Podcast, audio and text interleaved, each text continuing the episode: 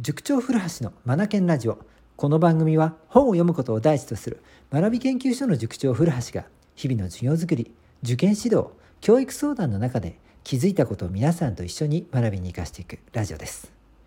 先週の土曜日の夜に手帳の整理手帳整理をするウェビナーを開催しました。ご参加くださった方々本当にありがとうございました。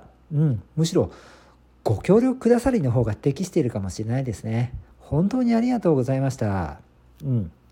ここでは皆さんに手帳とか、まあ、メモ帳などスマホタブレットでね予定管理している人たちはそういったタブレット類などを用意していただきながらとことん自分のねやらないことここにね向き合ってもらったんですよね。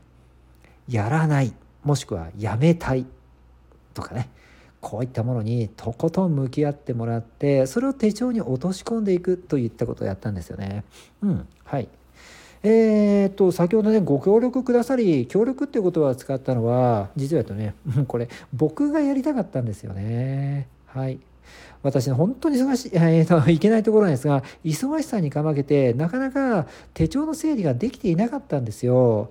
それでうんこのように手帳整理を行いますって言って宣言させてもらい皆さんと一緒に取り組ませてもらう。もうこうでもしないとできなかったんですよね。うん。なのでご協力くださり本当にありがとうございました。本当に協力なんです。ありがとうございました。です。はい。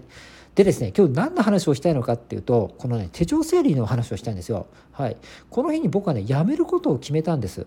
はい、書き出してでそれをいつどのようにやめるのかっていうところまで、ね、書き出して、えーと、手帳に落とし込んでったんですよね。うん、で早速翌日の日曜日そして今日月曜日ですねはいそれらを実行していったわけなんですよ。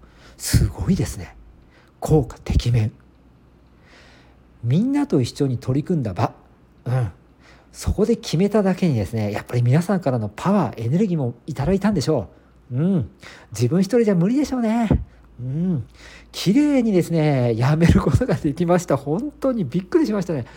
うん、こうやって集まって、えーと、自分のスケジュールに向き合いやめることを探し決断しそしてどのようにやめていくのかいつやめるのか具体的な解決策を手帳に落とし込んでいく。これすごいっすね。はい。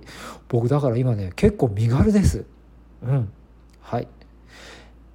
自分のねやるべきことこれを引き算することによって時間に余裕が生まれる。それから空間的にもね余裕が生まれる。まあ僕この中で一番良かったのは空間的な余裕なんですけどもうん。やっぱり全然気持ち違いますね。軽やかになりますね。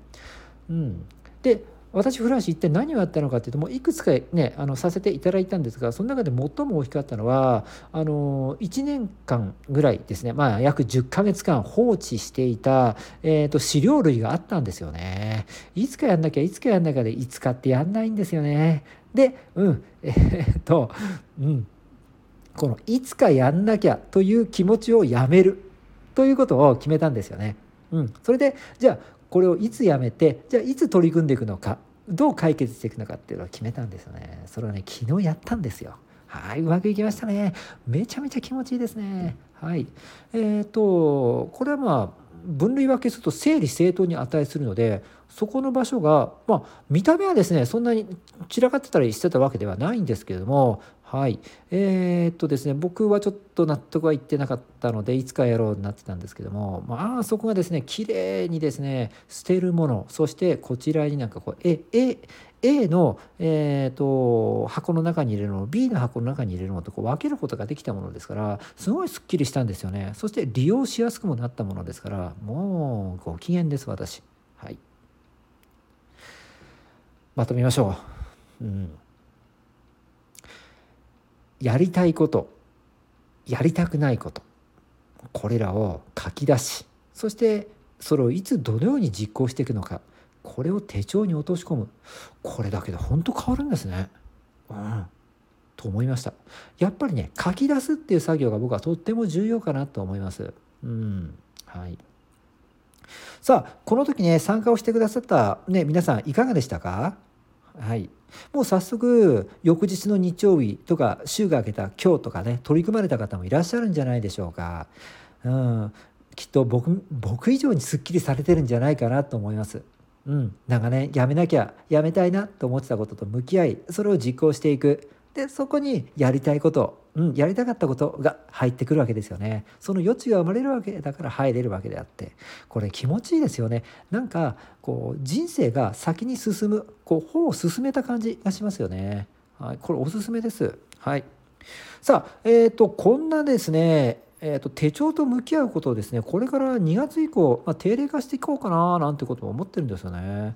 うん、だってこれがきちんとできていった先にはあのお母さんやお父さんの中にも日常的に時間的な余裕とか空間的な余裕が生まれてくるのでお子さんとの接し方にも余裕あるものができるようになるんじゃないかなと思うんです。うん、もう間違いなくなると思いますね。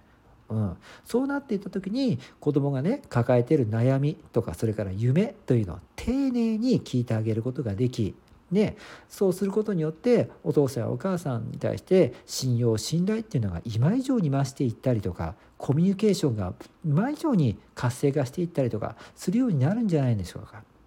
いずれにしろ親子関係がですねより良くなっていくように、うん、僕はもう信じて疑っていないですね。はい、というわけではいまたね次このようなことを行いますのでぜひぜひ、えー、今回参加できなかった方も参加していただけたらなと思います。うん、じゃあどこで参加するのかっていうとですねグループというものここをですねでここでメンバーを募りますのでこちらでですね、えー、定期的に開催をしていこうと思ってます。はい、でグループって何ぞやなんですがホームページに今グループという、えー、画像を出してますのでそちらから入っていただければなと思います。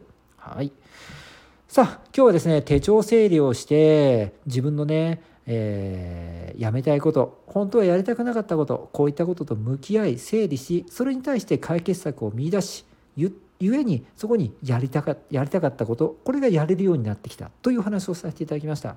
やっぱりきちんと時間を作り書き出し向き合うこういったことって人生において本当重要ですね。そう思いました。人生が前に進みます。